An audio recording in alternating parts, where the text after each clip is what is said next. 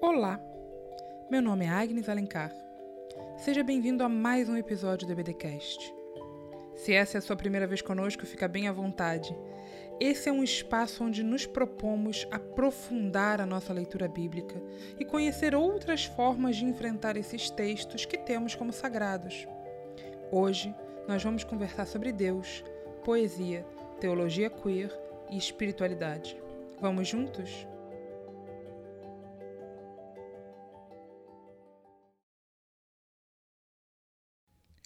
Antes do nome.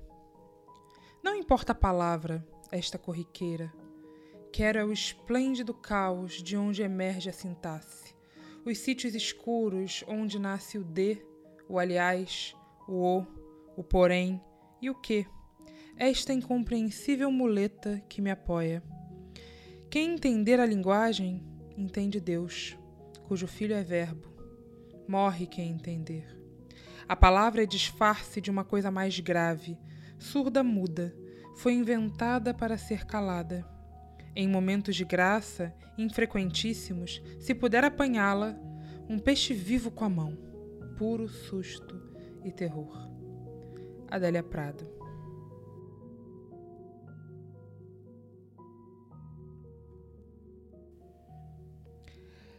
Apresentar participantes do nosso EBDcast entrevista de hoje significa muito para mim. E justamente por isso, optei por fazer uma apresentação um pouco mais pessoal e menos formal.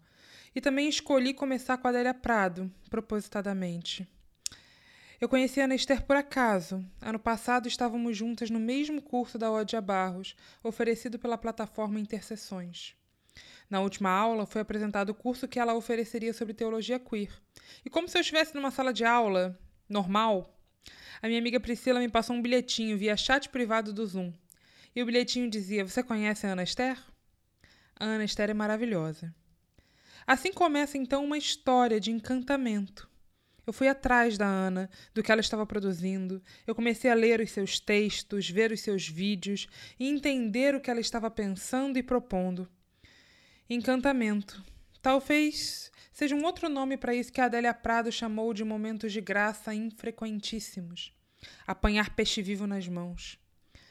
Eu fui então a sua aluna no curso que ela ofereceu sobre teologias queer, e desde então tem sido uma conversa constante na equipe sobre o nosso desejo de partilhar com vocês, nossos ouvintes, esse mesmo encantamento que ela produziu em mim de maneira tão pessoal e no nosso grupo de forma coletiva. Então, eu começo essa conversa com uma pergunta para você, ouvinte. Você conhece a Ana Esther? E uma pergunta para você, Ana. Quem é Ana Esther? Ou quem está sendo Ana Esther nesse momento cósmico de convergências de tempos no qual nós estamos conversando com você? Seja bem-vindo ao EBDcast. Conta pra gente um pouco mais sobre quem você é. Saudações a todas, todos e todes. Gratidão demais pelo convite. Eu fico muito honrada em fazer parte desse episódio, de poder conversar um pouco sobre um tema tão caro para mim. Essa pergunta que você me faz agora é, é complicado responder. Né? Na minha época, eu já não sei se já está demodê, só de eu falar demodê já está demodê, né? É, a gente falava assim, ah, quem que é você na fila do pão? Enfim, hoje eu seria alguém louca por pão, doida por um pão francês, morrendo de saudade de comer um pão francês. Eu sou mineira, como meu sotaque me denuncia, de Belo Horizonte, e atualmente eu moro nos Estados Unidos, no meio dos Estados Unidos, bem no centro do conservadorismo norte-americano. Sou casada com Nancy, há pouco mais de um ano. É, a gente vive aqui também há um pouco mais de ano, de um ano, e atualmente eu sou essa mulher em trânsito, em fronteiras, tentando me achar aqui como uma latina, uma imigrante. É, então estou meio perdida, assim, tentando recompor a minha história, achar os meus rumos nas, nas fronteiras que o amor me impôs, né? Bom, gente, a Ana, ela é teóloga queer, ela é doutora em Ciências da Religião pela PUC de Minas, correto? Sim. Correto.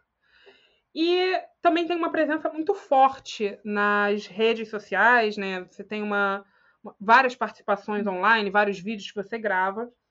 E em 25 de outubro de 2020, em um vídeo que está disponível no Instagram da Ana Esther, você, Ana, apresentou a sua trajetória, falou um pouquinho sobre saudade de Deus. E eu, inclusive, quando fiz convite, comentei sobre esse vídeo porque foi algo que ficou muito marcado para mim. Saudade de um Deus que, que não está mais entre nós. Eu lembro que você comenta no vídeo como de alguém que morreu. E é um vídeo muito bonito em que você fala um pouco sobre como esse Deus do qual você tinha saudade foi se transformando. É um Deus que você não encontra mais, mas que você vai descobrindo novos deuses, ou um novo Deus, como você preferir chamar. Eu queria te pedir para partilhar um pouquinho com a gente sobre esse processo e sobre como isso fala de você. Você, você tra trazendo a data desse evento é engraçado, porque foi dia 25 de outubro, meu aniversário é dia 22. Então, eu tinha acabado de fazer 41 anos e, enfim, eu estava bem emocionada pelo mais uma vez receber um convite da Igreja Batista do Caminho para compartilhar uma reflexão lá, porque enfim, os espaços são muito poucos, né, que, é, que eu tenho acesso para trazer uma reflexão bíblica. geralmente sou convidada para falar sobre teologia queer, falar sobre sexualidade, mas abrir o púlpito da igreja para uma reflexão bíblica, isso é raro, raríssimo. Inclusive na minha denominação. Mas então eu, eu, eu me lembro de, no processo de escrever essa, essa, essa reflexão, eu tinha certeza que eu não sabia onde eu ia, nem como eu ia partir, mas eu queria, de alguma forma, compartilhar a, a minha trajetória, né? E aí foi esse, esse convite para entrar dentro de mim, assim, e, e convidar as pessoas para perceberem como que a minha experiência com Deus ela tinha ganhado novos significados, novos contornos, novas cores, novos sabores, por causa dessa trajetória da reconciliação da minha fé, da minha espiritualidade com a minha lesbianidade. Foi algum, alguns textos eles doem muito quando eu os escrevo. Esse texto foi um, um texto que doeu, assim, que eu que eu estava com muito receio de compartilhar. E me lembro que logo que a gente terminou a gravação, a transmissão, é, estávamos todos chorando, muito emocionados com comover ali. E, inclusive, o rapaz que cantava já pegou e cantou uma música linda logo depois. Eu acho que, que isso fez o trouxe o peso da, dessa reflexão, sabe? O momento que isso foi criado, dentro do, do meio de uma pandemia, a gente sem saber para onde ia, como continuamos sem saber. Eu acho que tudo isso ajudou a dar o peso para tentar achar Deus em outras coisas que, afinal, todos nós estávamos, de alguma forma, é, é, impossibilitados de, de experimentar a comunidade pessoalmente, né? Então, talvez esses outros recursos de achar Deus é, dessem algum mais sentido para a nossa espiritualidade nesses momentos de solidão. Maravilhoso. E nessa mesma mensagem você fala que a poesia te salvou. Nesse mesmo, nesse mesmo processo né, de escrita. E, inclusive, você menciona a Adélia Prado, é a primeira poeta, poetisa que você menciona, e foi por isso que eu escolhi a Adélia Prado para te receber. E você comenta que Deus se transformou em poesia. E eu lembro que quando você comentou isso, eu pensei, gente, Deus pode ser poesia. Eu nunca tinha pensado isso, nunca tinha pensado Deus pode ser poesia. E Deus pode ser tanta coisa. Deus se move, Deus escapa, essas palavras são suas. Deus é mais. Então, se você puder contar um pouquinho para gente de onde veio essa construção tão bonita de que Deus é Deus poesia, eu te agradeceria. É, eu acho que, o, que, em princípio, o título que eu dei para essa reflexão foi, inclusive, Deus Poesia, depois virou Saudade de Deus, algo assim, porque o pessoal ficou mais ligado na ideia da saudade. Mas a, a, o que eu tinha em mente realmente era compartilhar como que a, o método da teologia queer com, a, com qual eu estou implicada, esse método de tentar desvendar Deus, de tentar aproximar as escrituras sagradas, outros textos que acabam se tornando sagrados para a gente. Isso é um método que eu ah, descobri em um dos livros de uma teóloga que eu me dedico a estudar o pensamento dela, que é uma teóloga, foi uma teóloga argentina, Marcela Altausrid. Em, em um livro dela que está publicado em português, chama Deus Queer, ela faz justamente isso. As escrituras sagradas, ela traz outros textos que você nunca imaginaria que, que seriam sagrados, enfim, porque são textos eróticos, como Marquês de Sade. E eu fui comecei a procurar na minha própria vida quais eram aqueles textos que tinham muito significado para mim. Então, por exemplo, Adélia Prado, enfim, isso aí, Adélia Prado é chovendo molhado, né? Tem, tem a tese de doutorado da Genilma Boeller, que foi publicado como, como livro, e aqui fica essa indicação, ela coloca para conversar a Marcela Altausrit e a Adélia Prado. Eu acho que chama Quando Elas Se Beijam, o Mundo Se Transforma, ou algo que o valha.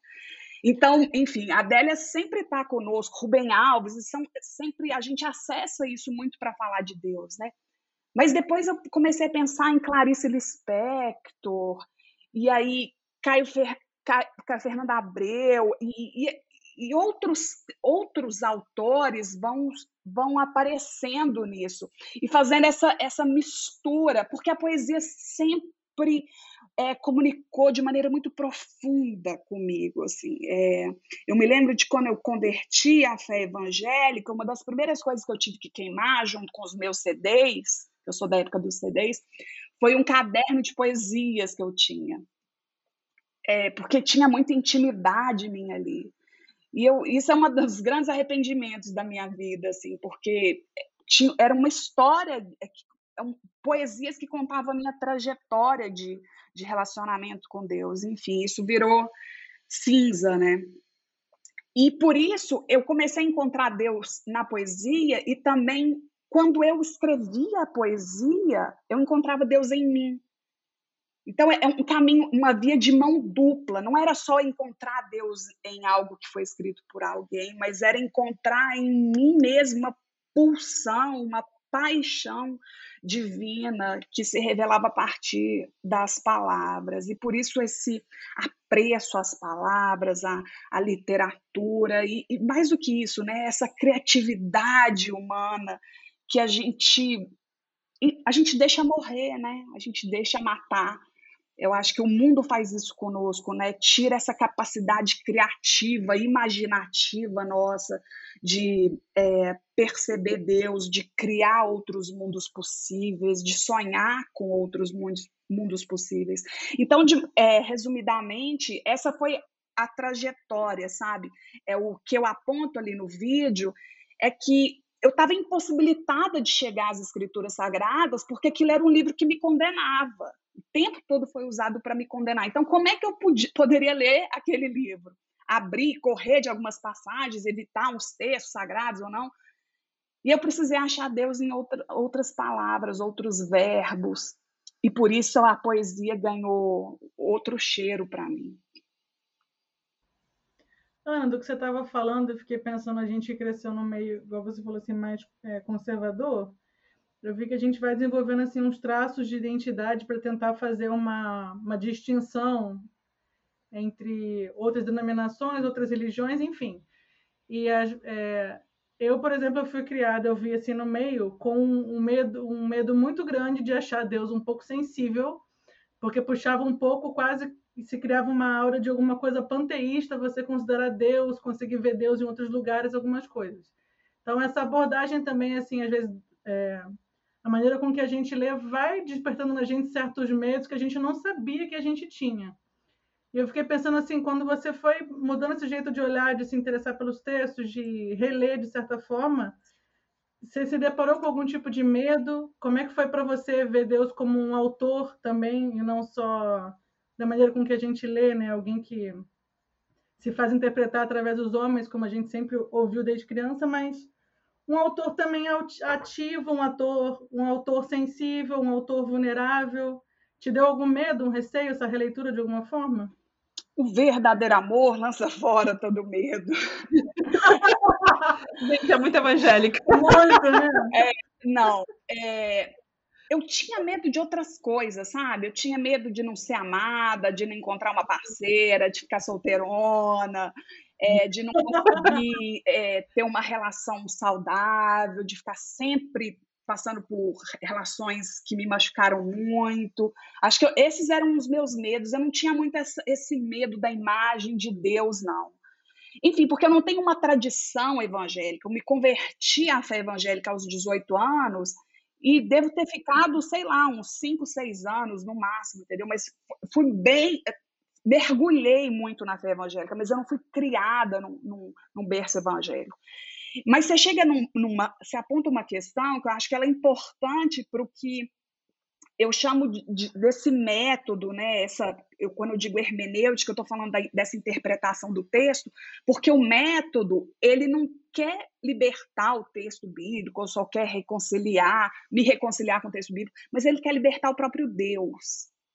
Esse é o convite da teologia queer, sabe? Eu acho que isso é que tem que amedrontar os pastores é, de terem a pessoas dissidentes sexuais de gênero dentro do seu ambiente religioso, porque a gente não, não muda a igreja, a instituição apenas, mas a gente muda a própria ideia de Deus, porque a gente traz outra corporeidade é, para dentro da igreja e para a nossa ideia e compreensão do sagrado.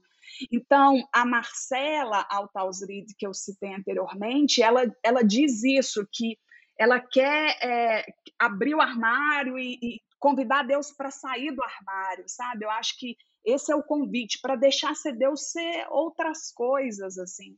É, é, ministrando mais uma vez esse curso que a Agnes mencionou que, que fez comigo, é, em homenagem a Paulo Gustavo, até que eu parafraseei a Marcela e disse assim: Deus quer sair do armário e dizer agora eu sou Dona Hermínia e usar essas caricaturas da vida, assim, para poder encantar, trazer o sorriso. Como que a gente perdeu a ludicidade da experiência com, com o divino, né? Por que, que Deus não pode permitir que a gente sorri, que a gente se alegre, que a gente gargalhe? Por que, que Deus não está nisso, né?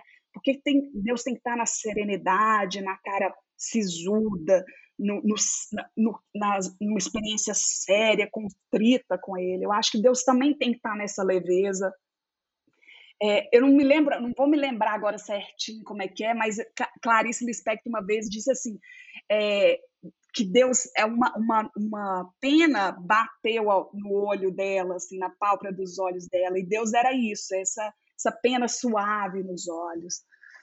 Enfim, mas eu acho que é essa que é, que é a mensagem que está por trás disso tudo, assim, desse Deus poesia, desse Deus saudade, desse é, dessa não aproximação amedrontada diante de Deus, né? Realmente tirar Deus do, do armário e permitir que Deus se, se dispa mesmo, tire suas roupas é, dessa seriedade e se vista de outras roupas, outras fantasias e no, nos encante mais, né? Nossa, eu acho muito bonito isso que Acho muito bonito isso que você está falando, porque a minha experiência pessoal de igreja, assim, sempre foi de uma relação ou de imposição de medo, muitas vezes da figura de Deus, ou então sendo sempre atrelada a um quase que determinismo, assim. Ah, você tem que fazer isso, você tem que ser assim, você tem que ser desse jeito. E eu, mesmo que não, não me enquadrasse em algumas minorias, eu sempre me sentia completamente excluída por tudo aquilo, porque para mim nunca foi fácil alguém chegar, nem em casa mesmo, assim, alguém chegar e falar assim: ah, é assim porque é assim. Eu nunca aceitei isso bem. E tinham várias coisas que eu via, né, tipo, de pessoas que eram convidadas a serem excluídas. Convidadas a excluir é um absurdo, mas era isso. É, coisas da coisas igreja. Da igreja é, de pessoas que ficavam assim, ah, porque fulano é gay, ele não pode tocar na banda. Ah, porque fulano é isso, como é que ele vai aparecer? É, e aquilo me incomodava, porque eu não entendia como que um lugar que dizia que convidava todo mundo, que a gente tinha que ir para a rua entregar folheto, chamar as pessoas. Aí, ah, vai ter cantata na igreja, chama o seu vizinho, chama o seu primo que é de outra religião. E para que que essas pessoas iam ser convidadas se elas não iam ser bem recebidas? Eu cresci com a minha família mesmo, é, mesmo todo mundo sendo cristão, uma parte era católica e outra parte era evangélica. E tinha alguns tios mais distantes que eram espíritas. E eu cresci ouvindo que essas pessoas que não eram evangélicas iam para o inferno porque elas acreditavam em imagens, ou em espíritos, ou em outras coisas. E eu não gostava dessa ideia de me relacionar ou de me atrelar a uma coisa que me fechasse dentro dessa caixa de ah, isso é Deus, porque eu não queria isso, para mim não fazia sentido isso ser atrelado como uma coisa positiva, né? E esse processo de você desconstruir essa imagem, de você criar realmente uma relação saudável e leve com a religiosidade é uma coisa que não eu não parei de desconstruir, de construir isso dentro de mim ainda, mas é realmente uma, um processo libertador para a gente e para os outros, né? Eu hoje em dia me sinto muito mais confortável para falar para as pessoas do que, que eu acredito e de mostrar que existem pessoas que pensam como eu. É, que nem todo mundo é tão assim de se excluir e de achar que você está certo ou você está errado porque você faz ou deixa de fazer tal coisa, de ser aquela regra pura e simples que você tem que se adequar. E quando você fala de poesia, é, eu gosto muito de, de ler, de música e tal. E para mim tem muitos momentos que eu ouvia músicas que não tinham nada a ver e eu me sentia muito tocada, assim, de uma forma diferente, sabe? E realmente, assim, eu acho que sentir esse tipo de fé é, é algo que é libertador e é lindo, assim, deveria ser, todo mundo devia ser ensinado desde sempre, né? Devia ser essa nossa, o nosso objetivo, a nossa razão de querer aproximar as pessoas dessa liberdade, dessa leveza que esse encontro traz, né? Não, eu super concordo, super concordo. Eu acho que é, juntando o que você falou com a pergunta, eu acho que o que nos assusta de verdade é a igreja, não é Deus. Né? E assim, eu tô isso aqui é um momento de, nó, Putz, é isso mesmo, porque eu nunca tinha pensado nisso. E assim, é simples, bobo, mas faz muito sentido, assim, porque são essas é, criações da comunidade, né, que a gente chama de comunidade de fé, mas é essa esse rigor eclesiástico, né, que tem que Deus tem que caber nisso. Esse é o perigo, né? A gente tem medo disso, é de perder o amigo da igreja, do pastor falar: "Chega, vai embora, não te quero mais aqui". Mas quando a gente, Deus ele tá o tempo todo. Eu me lembro quando eu, é, enfim, fui saída da igreja, né? E estava nesse primeiro relacionamento mais extenso, de, fui casada há seis anos, não no civil. E, e eu me lembro de, às vezes, ouvir uma música, assim, igual você falou, e chorar, e falar, nossa, que saudade de Deus. Então, assim, Deus estava ali, estava preenchendo aquele espaço com música, né? Estou falando poesia aqui, mas é a, a, poesia cantada também, a poesia pintada, né? a poesia do cheiro da flor, está nisso tudo.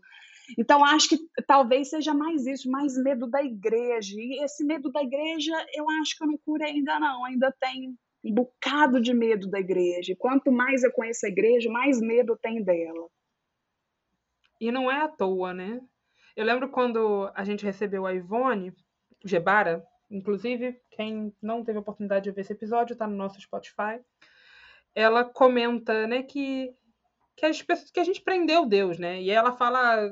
A gente até comentou sobre um livro dela que a gente citou nesse episódio, que é sobre a Trindade, que nossa imaginação poética é tão. precisa tanto de terapia que a gente resumiu Deus, a Trindade, em um homem, um velho e uma, um pássaro, uma pomba. E aí ela fala que que Deus, ok, Deus pode ser o pássaro, mas Deus também é o voo do pássaro, Deus também é o cocô do passarinho. E quando ela falou o cocô do passarinho, eu fiquei assim, gente, Deus é o cocô do passarinho. Mas é nesse sentido de você realmente desfazer algumas das nossas certezas. Eu acho que a igreja nos ensina a ter muitas certezas. E quando você desfaz umazinha, né, é um fio que você vai puxando e quando você vê, você desfez o novelo todo, porque a certeza ela não se sustenta. E quando você se, se aproxima desse Deus num sentido de deixa eu te conhecer, do mesmo jeito que você quer me conhecer, deixa eu te conhecer, deixa eu ver quem você é. Vamos ver como você muda. E a diferença que isso faz no processo, né, da gente conhecer esse Deus é uma outra relação, mas ao mesmo tempo também, no momento em que você tira Deus dessa caixa, você tira o poder da igreja de nos controlar de alguma forma, né? Porque enquanto você controla Deus, você controla as nossas almas. Se a gente vai para o céu, se vai para o inferno. Mas eu até lembrei agora você falando. Eu, eu lembro quando você foi num show do Coldplay no Rock in Rio. Sim. E você estava me contando quanto para você foi tocante ouvir Fixio naquele momento, e você me contou de uma maneira quase culpada. Tipo assim. Foi um momento muito chocante, porque assim, eu senti Deus falando comigo no meio do Rock in Rio, todo mundo me dizendo que crente não vai para Rock in Rio, né? Tipo, eu tava tão culpada de ir pro Rock in Rio que eu voltei para casa, né, de ônibus no Rio de Janeiro. Quem não é do Rio de Janeiro é uma distância absurda, porque eu saí de lá umas quatro da manhã, eu cheguei em casa já eram sete horas, e eu sentei no sofá e fechei o olho, e às nove horas eu estava dando aula na EBD, porque eu tinha uma culpa de ter ido no show e de faltar o domingo, né, porque tinha ido no show, mas para mim foi uma coisa tão forte estar ali, ouvir aquela música do Coldplay e entender que o meu primo que tinha morrido no ano anterior estava com Deus e estava tudo bem, e Deus estava me abraçando. E isso foi uma coisa assim tão forte. Uhum. E eu não estava preparada para sentir aquilo naquele momento. Eu não estava preparada para lidar com aquilo, porque eu não achava que Deus estava ali. Eu não achava que Deus estava naquele espaço. Então foi um processo bastante assustador. Para mim foi assustador, porque o que, que eu faço com esse Deus que tá fazendo? O que, que esse Deus está fazendo aqui? Nesse sentido. Engraçado mencionar o Rock em Rio. É, me lembro de uma. Esse, esse, eu não fui, enfim, porque eu sou velha, mas nem tanto. Mas era o Fred Mercury cantando um dos Rock in, Rock in Rio, e ele com uma luva e fazendo o um movimento para lá e para cá com a mão, e o, a, o público fazendo a mesma coisa. E aquele negócio, aquela adoração, você olha aquilo e você olha dentro da igreja, é o mesmo movimento, né? Só que você fala, ah, isso aqui é do mundo, aquilo não é. Só que para mim não, Deus está ali também, naquele ajuntamento, naquele quentinho, né? Quando você vai para um, um jogo de futebol, que, por favor, né, que quando é bem organizado e as pessoas estão ali para o bem e estão realmente torcendo, tem aquele negócio da multidão que nos move, né? Mas não é possível que aquilo ali não é uma experiência de Deus, não é possível que encostar a pele no suor do outro não é uma experiência de Deus. Então, assim, Rock in Rio é divino mesmo, é um templo, e, é, e, é, porque é o lugar, é o lugar da música e do nosso encontro com a música toma uma dimensão tão grande aquilo ali, né? Aquela multidão junta, cantando junto, fazendo aquela, aquela palavra ter realmente sentido, como foi uma epifania para você, né? Linda, é, linda memória que vocês trouxeram aí. Meu Deus, me dê a coragem de viver 365 dias e noites, todos vazios da tua presença me dê coragem de considerar esse vazio como uma plenitude. Faça com que eu seja tua amante humilde, entrelaçada a ti em êxtase. Faça com que eu possa falar com esse vazio tremendo e receber como resposta o amor materno que nutre e embala. Faça com que eu tenha coragem de te amar, sem odiar as tuas ofensas à minha alma e ao meu corpo Faça com que a solidão não me destrua. Faça com que a minha solidão me sirva de companhia. Faça com que eu tenha coragem de me enfrentar. Faça com que eu saiba ficar com o nada e mesmo assim me sentir como se estivesse plena de tudo. Receba em teus braços o meu pecado de pensar. Clarice Lispector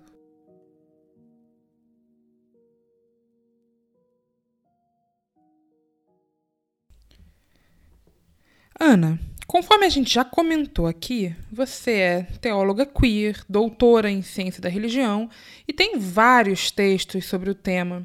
E recentemente a gente tem tido a oportunidade de acompanhar uma série mais específica na, na revista Censo, que você tem publicado sobre os Dez Mandamentos ou Desmandamentos. Eu ainda não sei exatamente como é que você quer que a gente chame a série. Mas, mas, mas eu tenho lido. Não, eu leio e eu começo a mandar para as pessoas dizendo: não, você tem que ler, você tem que ler. Mas teve um específico, que é o terceiro, se eu não me engano, que é o Não Farás para Ti Imagens Esculpida, que, nossa, eu chorei. Toda vez que eu li, eu já li algumas vezes, todas as vezes eu chorei. E você fala nesse texto sobre esse amor idolatria, de como a igreja é, diz que a gente não pode ter né, um amor idólatra, mas ao mesmo tempo alimenta na gente essa idolatria. E talvez a imagem de Deus que a gente tem seja justamente um exemplo dessa idolatria. Então, eu queria te perguntar como a teologia queer te ofereceu ferramentas para sair né, desse, dessa formulação de amor idólatra. Bacana. Vou, vou retomar a ideia da, da série, só para o pessoal entender. Por favor. Inclusive, então, a gente vai deixar citado aqui para quem quiser ler, não só esse texto, mas todos os outros da série. Mas, por favor. A leitura é gratuita, está disponível na internet, enfim. É, e é uma série, é, é ambíguo, o nome é ambíguo mesmo. Dez mandamentos, ou desmandamentos, o que você quiser, o que, que tiver sentido para você. Eu e o André Muskop, a André Muskop é um teólogo queer também, é luterano, professor na Federal de Juiz de Fora, e é um, um, parceiro meu. E a gente foi trabalhar num manifesto de teologia queer. Um dia sai, porque a gente entregou já faz tempo, mas vai ser um livro de manifestos e a gente teve a, a alegria de enfiar a teologia lá dentro. E aí eu e o André trocando e-mail, como é que a gente vai fazer isso? Eu falei, ai, vamos pegar os dez mandamentos. Aí o André, ai, não, porque não tem jeito, como é que a gente vai fazer um trem daí? Não vai, não vai ficar bom.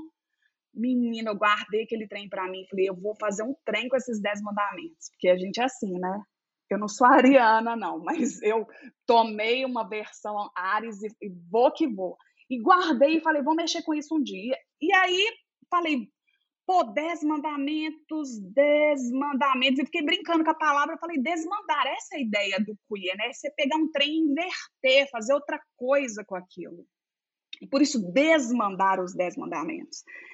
E aí, é, um, é uma série que eu estou me desnudando nela, assim. É, porque eu estou falando de coisas muito íntimas. Tem coisa nesse texto aí que eu nunca tinha contado para ninguém e está nesse texto. Não, são eu acho... super pessoais os textos. É uma trajetória Não. muito é. pessoal. Você. E que é, isso, isso é teologia queer. A Marcela fala no, no livro Deus Queer que a teologia queer é uma teologia autobiográfica. Por isso, a teologia queer que eu proponho é diferente da do André, ou diferente do Bob, é porque a gente fala de, de experiências ah, diferentes em relação à nossa sexualidade, né?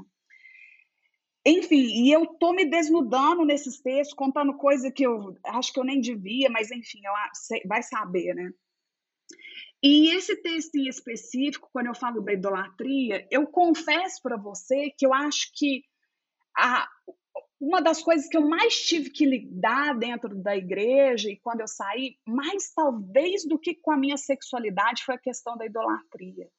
Porque eu, eu tenho essa personalidade que, que tende a fazer ídolos, assim, a criar ídolos. E, e, a minha vida inteira foi assim. Eu sempre peguei uma pessoa e, e coloquei ela num altar. E, o problema do ídolo, né, não é o ídolo em si, é, é, é que você torna aquilo imóvel, imexível, fixo.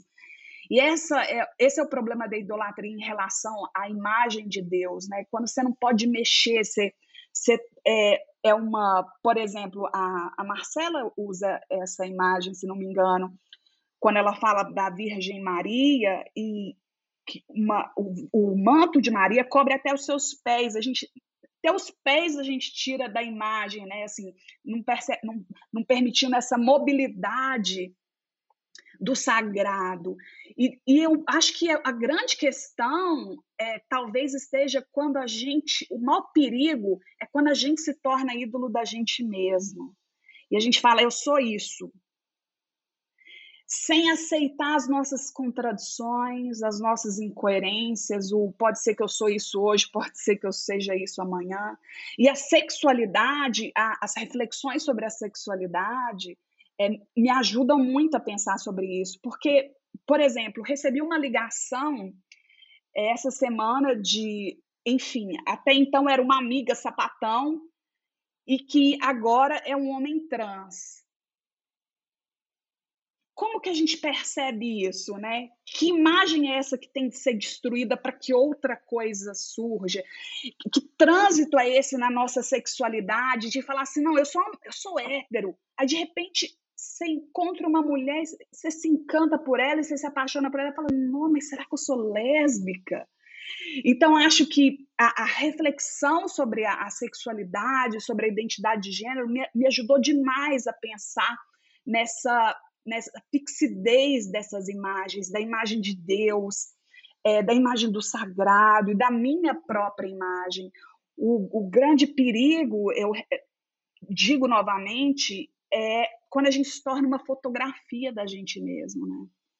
E a gente se distancia do que a gente é na, na verdade, a gente não permite que ser atravessado pelas dúvidas, pelo, pelo e vou retomar a Adélia que você trouxe, pelo susto e pelo terror da vida.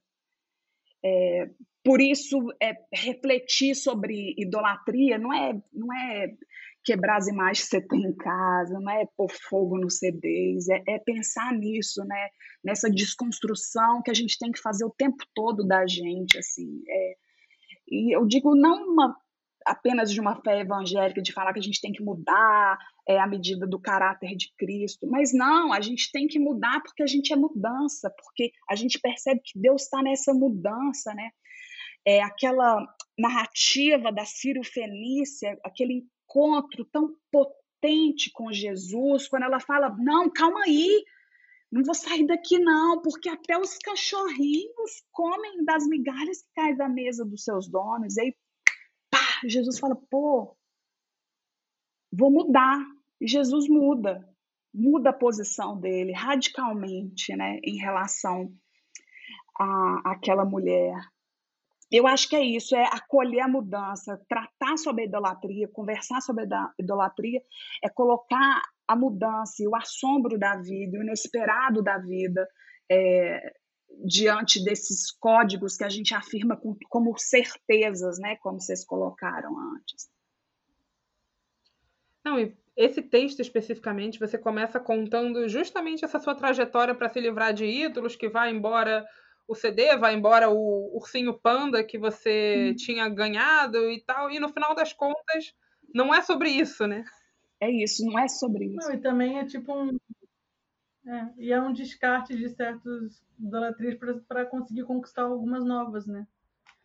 É muito complicado também esse mecanismo assim de você tentar substituir. Na verdade, é uma busca interna por carência assim de uma certa forma muito doida, né? É, essa é uma outra perspectiva, a gente tratar sobre a idolatria na perspectiva da carência mesmo, né? Quais são os ídolos que a gente cria para para preencher as nossas carências, enfim, eu sou um poço de carência é, e eu, eu tenho que ficar o tempo todo lidando com isso, assim, né? E eu acho que quando a gente abre o, o, os olhos, né? Quando a gente permite ali aquele caminhar em Damasco e permitir a escama dos olhos caírem é, da gente, é permitir ver o outro no que o outro é também, né? É, por exemplo, nas nossas relações, é permitir os erros do outro, as incoerências do outro também eu acho que vai muito por isso. É, tem muito caldo aí numa discussão é, a partir daí. Que tem muita coisa assim de que não é a busca de amar a Deus, é a busca de que Deus goste de mim, né? De certa forma. E aí, quando você acha que não faz alguma coisa, ele desgosta, né? É como se fosse um amor muito. É que coloca uma mutabilidade de Deus no lugar errado, né? É assim, é como se o amor dele fosse muito abalável, mas ao mesmo tempo ele tem que ter aquela aquela rigidez com todo o resto, assim. Então a gente coloca essa rigidez do lado errado, em vez de colocar num amor assim constante. E aí é uma carência que nunca consegue ser suprida, né, nesse sentido. É muito complicado. Não, é muito doido também você pensar o efeito que isso tem de construção de autoestima, né? Da pessoa como um todo, assim, de quais limites que ela vai impor para certos relacionamentos ou para certos é, tratamentos que ela vai receber ao longo da vida muito por causa dessa noção de que se cria muitas vezes, principalmente para quem cresce já nesse meio, né, de tantas regras e tudo mais, de que na verdade você nunca é você, de verdade. Você tem um, um impostor, que é aquela pessoa que é o fulaninho crente, e o fulaninho de verdade. E isso é muito doido, porque você fica numa crise interna o tempo inteiro, tipo, ah, eu tenho que ser a pessoa que nunca vai falar esse tipo de coisa para ser uma crente correta. É, eu, por exemplo, ouvia muito assim: ah, você não ouve muito música do cantor tal, você não ouve a rádio gospel. Eu nunca gostei, eu sempre achava chato. E eu só ouvia música secular. E aí todo mundo ficava assim: não, você tá errado, você tem que, tipo, 50%, 50%. E aí eu preferia, às vezes, tipo, mentir, falar assim: não, eu conheço, assim, tipo, fulano, fulano, fulano. E é assim, é um exemplo bobo, mas é uma, é uma coisa que se você vai somando, ah, o seu gosto musical não é aceito, a forma como você se veste não é aceito, o conteúdo do que você fala ou o jeito que você se expressa não é aceito, é, sei lá, tudo tipo, o que você mostra para as pessoas não é aceito. E aí você entende que, na verdade, você realmente não vale nada e entra num processo de autodestruição que você vai acabar, assim, criando vínculos ruins, é, não aceitando nunca a sua exercer a sua espiritualidade de uma forma que te faça bem, vai ser uma coisa que vai te gerar culpa e frustração. Sei lá, assim, eu viajei agora pensando nisso, mas eu acho que muito dessa cultura, né, das pessoas ficarem tão frustradas, tão tristes, tão com várias questões psicológicas sempre atreladas à, à religiosidade, né, e a expectativas, vem também um pouco desse lugar, né? É, então, importante pensar no, a partir do que você está falando, assim, quando você fala, ah, eu sou uma. Me coloco. É, você não está falando sobre você, mas esse exemplo genérico que você, você apresenta, assim, a, a, gente acaba se tornando uma impostora, na verdade a gente é essa outra coisa. Na verdade, é, talvez aqui o convite seja para pensar que nem essa outra coisa a gente realmente é. A gente é esse trânsito, sabe? E uma das coisas que eu precisei na minha caminhada, cristã lidar e preciso ainda é lidar com essas coisas que eu também não gosto muito em mim, sabe? Essa, essa impostora, você não vai quebrar ela, porque a gente, a gente não vai fazer isso, mas como você acolhe isso? Como que a gente acolhe essa escuridão que há dentro da gente, sabe? Como conviver com o pior que há em nós? Porque quando a gente não dá conta disso, o que a gente faz? A gente, a gente se mata, a gente mata a nossa fé, a gente mata os nossos relacionamentos, a gente mata quem está ao nosso redor, a gente mata a nossa espiritualidade. Então, o exercício é o tempo todo de nem isso, nem aquilo, mas isso tudo também. Então, essa é a, é a confusão da teologia queer, é não falar é, é estar sendo, há de vir, é esse, esse movimento assim de é, de Deus, assim, eu acho, Deus em nós. E é um exercício que eu acho que o, o que requer da gente é maturidade, é tempo, é caminhar com as pessoas, é conversar sobre isso, mas, acima de tudo, uma abertura às nossas contradições e aos nossos erros e acertos também. Com certeza. Trocando um pouquinho o tema na verdade, trocando mentira, é só puxando um pouquinho mais para a gente falar sobre a Marcela, que eu inclusive descobri que estava falando o nome dela errado, agora quando você citou, estava falando auto-tried, e é read, mas falando um pouquinho sobre o seu texto, em que você discorre um pouco sobre a teologia indecente da Marcela, que foi publicado na revista de estudos interdisciplinares de gênero e sexualidade em 2020, está disponível online, nós vamos deixar citado aqui também no episódio para vocês poderem acessar e ler. Eu queria te pedir para desenvolver um pouquinho aqui com a gente sobre essa teologia queer que propõe outras possibilidades de leitura para o texto bíblico, como a gente já tem feito, e pensar sobre como essa imagem desse Deus austero, masculino, completo e imutável vai sendo destruída, para a gente pensar esse Deus queer que a Marcela trata. E eu trouxe aqui uma citação da Marcela, que é talvez que as pessoas mais citam dela, mas eu, eu acho muito bonito esse texto, em que ela fala que é o, o Deus queer é um Deus que não está terminado. Temos Deus saindo do armário ao dizer: não posso ser Deus, tenho outra identidade, preciso ser homem. Não é um gesto de doação aos homens, mas uma necessidade de Deus de revelar-se e dizer: sou frágil, sou humano. Sair desse armário lhe custou caro. Essa é uma interpretação nova de Deus, a partir de outra maneira de se relacionar com a divindade. Essas metáforas do Deus perfeito, da sabedoria suprema, do terminado, vêm de uma maneira de pensar pré-moderna. Eu trabalho com o pós-moderno. O Deus queer é um Deus inacabado. em processo ambíguo, de múltiplas identidades que nunca terminamos de conhecer, porque quando abarcamos, escapa a mais. Eu não quero um Deus do centro hegemônico, um rei, que vem te visitar na favela, te dá a mão e diz: Eu sou Deus, eu tenho um reino tão bom que vem te visitar, mas agora dá licença que tem que voltar para o reino dos céus. Falo de um Deus que abre o seu armário e diverte seus amigos, dizendo: Agora eu sou Marlene Dietrich. Uhum.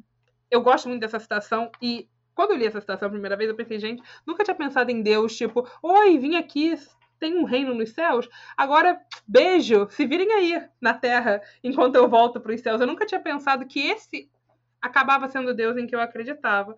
E a gente já estava conversando sobre Deus poesia, sobre o Deus queer, mas eu queria, nesse momento, te dar uma oportunidade de falar um pouco mais sobre a Marcela, porque eu sei que é uma teóloga que você estuda muito, e contar um pouquinho para a gente, um pouquinho mais sobre essa hermenêutica e sobre essa proposta teológica. Então, primeiro sobre o nome dela, cada um vai dizer de um jeito, mas a, a questão é que o marido dela era é, é escocês e é Gordon Reed. Então, por isso, Marcela é Marcela Maria Aparecida Altaus. E aí ela acrescentou Reed e abandonou o, o Maria Aparecida, porque ela é dessas, né?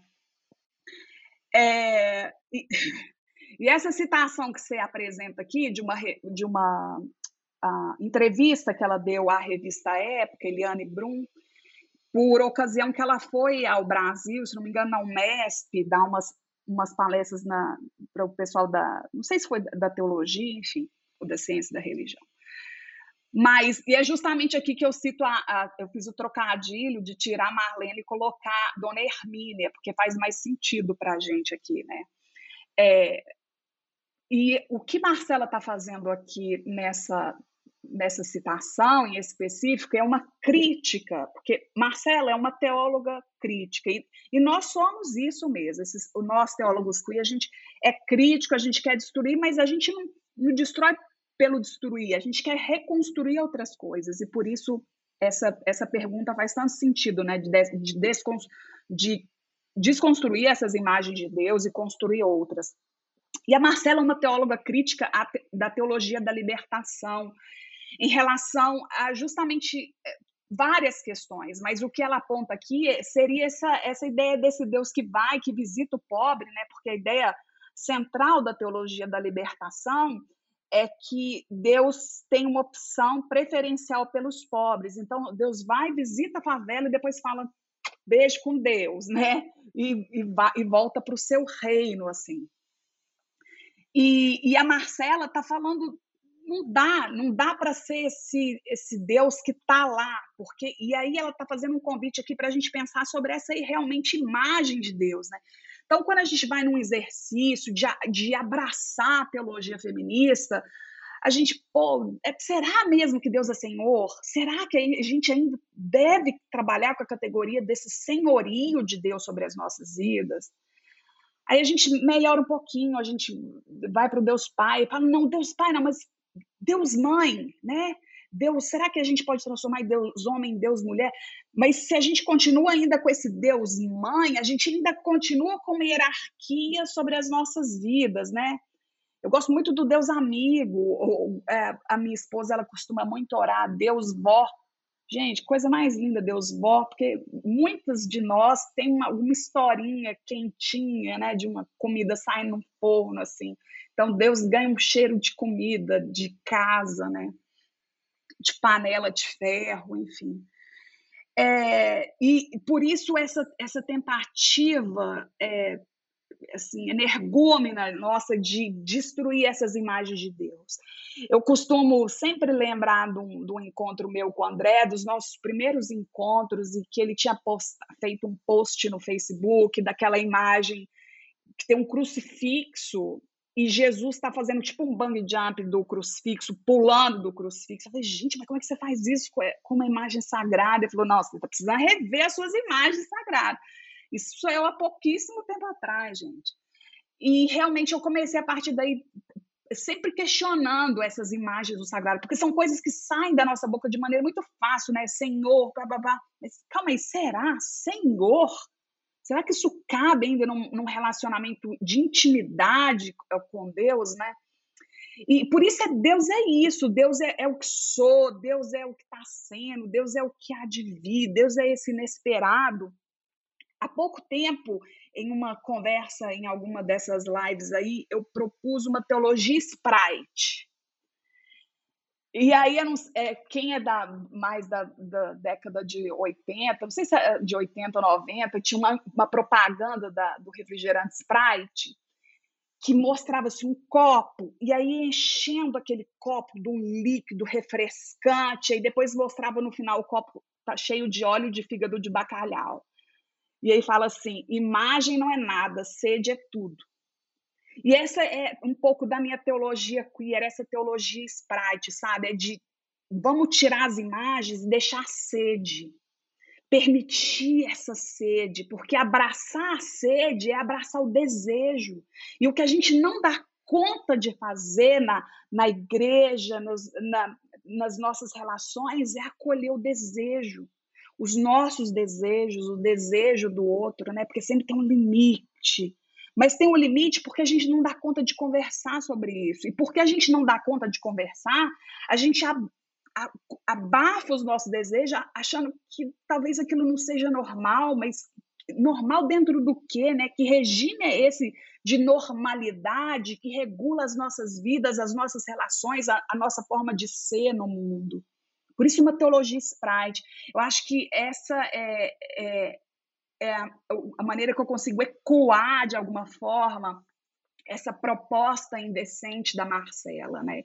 É, um, a gente poderia fazer, aqui deixo o convite, né? A convidada convidando, mas para a gente um dia fazer um episódio só sobre Marcela, assim, porque essa categoria de indecência ela é muito importante porque ela quer se contrapor a essa decência e a decência que a gente está falando não é a decência você pensa decente, aquele que veste a roupa tal, ou que faz isso, mas é essa, essa decência do mundo, do capital, do, do patriarcado, né, do machismo, da colonialidade, que ainda insistem em regular as nossas vidas, os nossos corpos e os nossos afetos.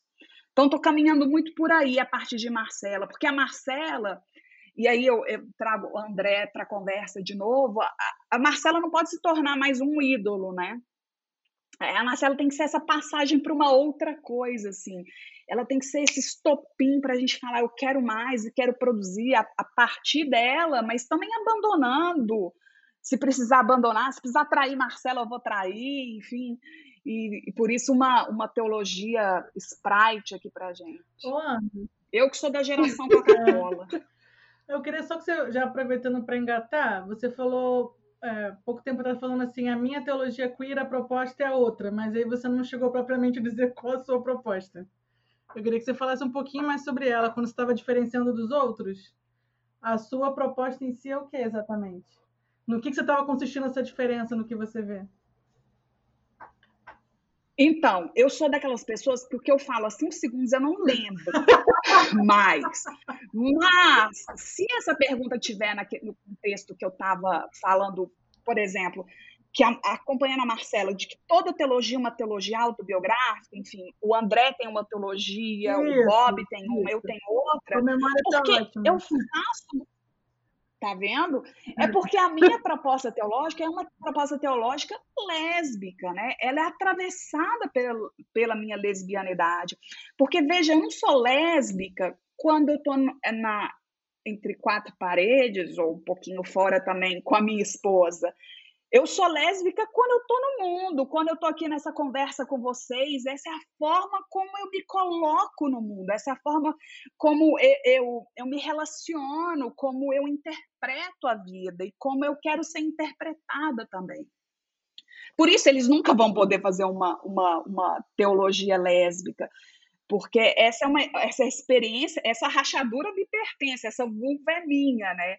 Esse amor entre mulheres é meu e assim eu, eu faço questão disso. Por isso é a especificidade do meu lugar. A gente parte de, de, de muitos lugares parecidos, né? É esse encontro à margem das dissidências sexuais e de gênero. Mas a gente tem muita especificidade também, porque a gente trata dessas identidades, né? O, a, o gay, a lésbica, o, ou a identidade de gênero, a pessoa trans ou não binário, mas também a gente fala muito de uma identidade coletiva, né? uma formação de uma identidade coletiva. Então, por isso esse encontro né? é, pulsante, é, potente entre nós na margem, mas sem desconsiderar essas especificidades. E o, o, o, a série Os Dez Mandamentos revela muito isso, porque é uma proposta queer, mas é uma proposta muito lésbica, porque vai contar muito da minha lesbianidade ali, é, e, mas você poderia ler até pensando que nem era uma lésbica, achando que era, uma pessoa hétero lê e fala assim, ai, meu relacionamento com, com, com o cara que eu tô hoje é assim também, né? Porque, enfim, a gente é atravessada por todas essas violências, é, essas carências, enfim. Espero ter respondido. É, Ana, já caminhando para o final, a gente a gente sabe que o processo de assumir seu lugar de fala, sua lesbianidade, sua sexualidade dentro desse universo evangélico é algo extremamente complicado, sobretudo porque quando a gente fala da igreja, a gente sabe que esse é um dos lugares, se não o lugar mais homofóbico e pouco seguro para pessoas é, homossexuais. Então, a, a gente ficou pensando sobre os desafios que você viveu nesse seu processo. Você já comentou que você se converteu com 18 anos e que saiu da igreja em seguida. E a gente ficou pensando um pouquinho sobre o seu processo e se você poderia compartilhar um pouquinho com a gente sobre esse lugar de solidão que às vezes é imposto em mão dupla. Porque tanto é difícil para um evangélico se assumir homossexual, como é difícil, por vezes, nos movimentos mais progressistas, você ter a sua voz ouvida dizendo que você é cristão ou evangélico. Então, por vezes, existe uma certa solidão imposta dos dois lados. Então, é... esse tema da solidão, acho também dá um outro, um outro episódio, assim, porque você está se oferecendo, a gente vai convidar todas as vezes. É, pelo menos que ela já falou, ela está criando série já, repara. Série TVDcast com Ana Esther. Nossa, pelo amor de Deus, não façam isso comigo. Tem muita gente boa para ser ouvida. Mas é assim, eu gosto, a gente vai. Isso aqui é co-criar, né? A gente vai criando os temas, assim. Mas acaba que é, a minha trajetória história de vida e dentro da igreja, fora da igreja, com a sexualidade e fora da sexualidade. Eu acho que a solidão é meu lugar de conforto. Eu sou só. Eu sou uma pessoa que eu abracei a solidão com, como esse espaço de recarregar as energias, eu pareço assim ser super desinibida e tal, mas estar com pessoas me suga energia, assim, eu sou muito introspectiva, então eu, eu me dou assim e acaba. É, eu tenho uma conversa com uma pessoa assim, e pronto, meu dia tá acabado. É, porque me marca demais, suga demais de mim, e, e eu aprendi muito a criar sozinha, ficar sozinha, então, aqui com a Anência, a gente, volta e meia, a gente, a gente, a casa é grande, volta e meia a gente se cruza, assim, mas ela respeita esse, esse, esses momentos que eu preciso de estar só. Então, eu acho que eu sou a pessoa só, e mesmo quando eu tô com ela, eu sou uma, eu sou uma pessoa só. E eu não acho que isso é ser ruim, não. É, é uma vez até tô lembrando que uma vez eu fiz uma, uma reflexão sobre solidão e solitude, fazendo uma uma diferenciação, mas eu acho que no fundo eu sou só mesmo, e isso não é ruim. É, não, porque volta e meia é, eu tô aqui no fundo do, do mar, mas eu vou lá e respiro, e encontro, mas aí depois eu volto para o fundo do mar de novo, e é, esse é meu lugar, assim. É, eu tenho muito, muitas coisas que as pessoas não conseguem me entender. Eu acho que não, é, eu, a sexualidade é uma coisa, é uma ponta de mim, sabe? Tem tantas outras coisas, tantos outros fios, assim, que quem me conhece, eu acho que eu. Por isso eu estou tão feliz com esse episódio aqui, porque me dá a oportunidade de falar sobre outras coisas também, né? Porque às vezes a pessoa, as pessoas insistem em achar que a gente, como teóloga e como LGBT só dá conta de falar sobre isso, né? E tantas outras coisas eu faço. E eu me, é, me lembro aqui de uma, de uma citação de Clarice, eu vou ler sobre a solidão, e ela diz assim: sim, minha força está na solidão. Não tem medo de chuvas tempestivas, nem das grandes ventanias soltas, pois eu também sou o escuro da noite. Eu acho que isso me define bem. Clarice sempre me define bem. Maravilhoso. E já para a gente começar realmente a encerrar, nós temos um amigo, é um amigo comum nosso aqui, do nosso grupo aqui de, de mulheres. Ele se chama Márcio, e eu conversei com ele antes de trazer essa frase que ele, que ele falou uma vez, assim, a gente estava conversando, eu, ele e a Aniele, na casa de uma outra amiga em comum, e a gente estava conversando sobre milhões de coisas, e nesse dia ele falou, quando eu me assumi gay, a minha, a minha espiritualidade foi arrancada de mim. E foi uma coisa muito forte para todos nós ouvir aquilo, porque ele nunca tinha dito abertamente: Oi, Agnes, ou Oi, Aniele, eu sou gay. A gente sabia e, ok, vida que segue. Mas ele saiu da igreja, foi todo um processo muito complicado para ele. E ele me autorizou a falar sobre isso, a falar o que ele sentiu. E ele disse exatamente isso. Quando eu assumi minha sexualidade, a minha espiritualidade foi arrancada de mim. E eu pensei em terminarmos esse episódio, talvez, com você comentando um pouquinho o que você diria para essas pessoas que sentem saudade de Deus, ou que caminhos você sugere, como é que a gente pode reconhecer Deus num sentido realmente de re, re, né? reconhecer, né? conhecer de novo, depois de ser ferido por pessoas ou pelo lugar que a gente amava, como é que a gente pode, depois de tanta dor, olhar para Deus e ver poesia? Ai, se eu tivesse as respostas, né? Se eu tivesse, eu tinha escrito um livro e estava ficando rica. É... Eu acho assim,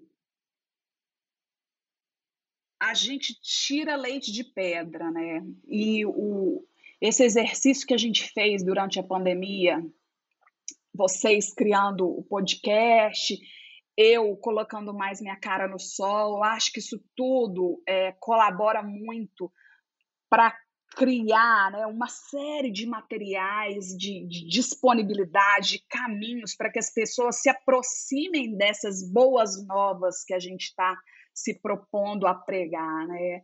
Essa, essa boa nova do encontro com esse Deus libertador, com esse Deus reconciliador, com esse Jesus amigo da vida, amigo do corpo, amigo da sexualidade. E eu acho que, então, esse é um dos caminhos, né? Mergulhar nessa, nesse, nesse tanto de material que a gente fez.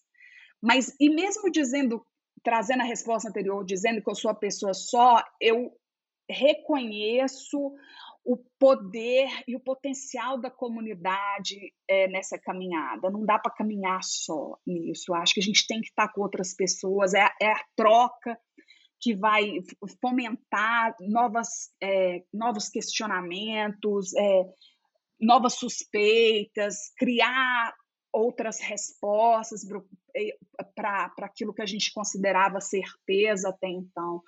Então, é mergulhar nesse material, caminhar junto, encontrar pessoas com que você tenha com que você tenha afinidade, porque às vezes as pessoas não estão dentro da igreja mesmo.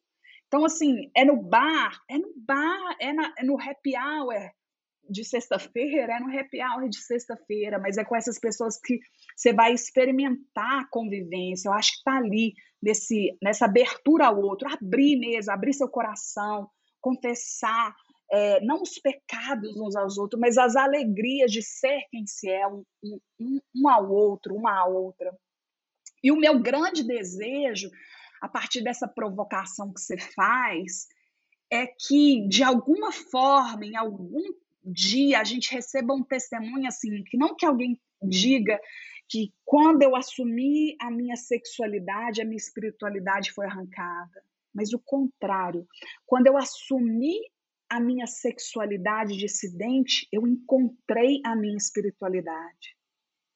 Porque, veja, a espiritualidade desencarnada não é espiritualidade. O Verbo se fez carne. A experiência de Cristo é na carne. Por isso, quando a gente se assume quem se é, na nossa espiritualidade, na nossa sexualidade, na nossa identidade de gênero, ali está a riqueza da nossa espiritualidade. Eu espero que um dia, em breve, a gente possa ouvir um testemunho assim. Amém. Amém. Crente, né? Termina com amém. Ana, muito obrigada.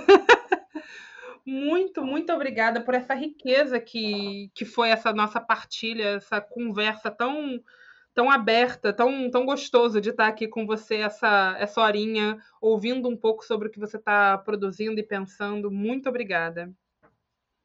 Não, eu que agradeço demais, fico de novo honrada com o convite, é, em compartilhar esse momento com vocês, por vocês se permitirem que eu fale de outras coisas também. E quem tiver interesse, é, queria fazer um convite para sair desse episódio e ouvir uma música. É, a música chama De Toda Cor, e é do Renato Luciano, e é uma música que é, foi uma das músicas que tocou na minha ordenação, e no meio dela tem um poema da Elisa Lucinda, e eu tomo a liberdade de terminar a minha participação de vez lendo esse poema. Que o mundo é sortido, toda a vida soube. Quantas vezes, quantos versos de mim minha alma ouve? Árvore, tronco, maré, tufão, capim, madrugada, aurora, sol apino e poente tudo carrega seus tons, seu carmim, o vício, o hábito, o monge, o que dentro de nós se esconde, o amor, o amor, o amor. A gente é que é pequeno e a estrelinha que é grande, só que ela tá lá bem longe. Sei quase nada, meu Senhor, só que sou pétala, espinho, flor, só que sou fogo, cheiro, tato, plateia e ator. Água, terra, calmaria e fervor Sou homem, mulher, igual e diferente de fato. Sou mamífero sortudo, sortido, mutante, colorido, surpreendente, medroso, estupefato. Sou ser humano, sou inexato.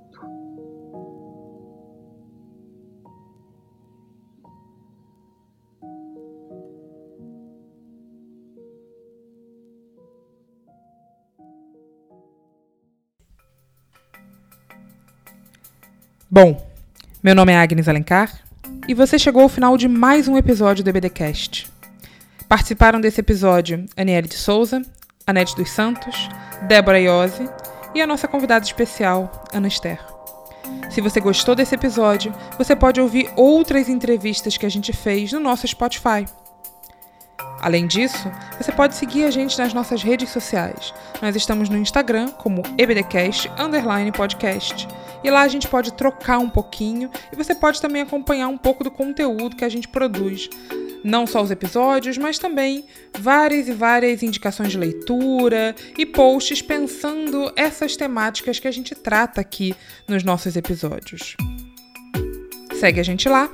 Se você ficou com alguma dúvida ou quer continuar essa conversa, manda uma mensagem pra gente. Até o próximo episódio. Tchau!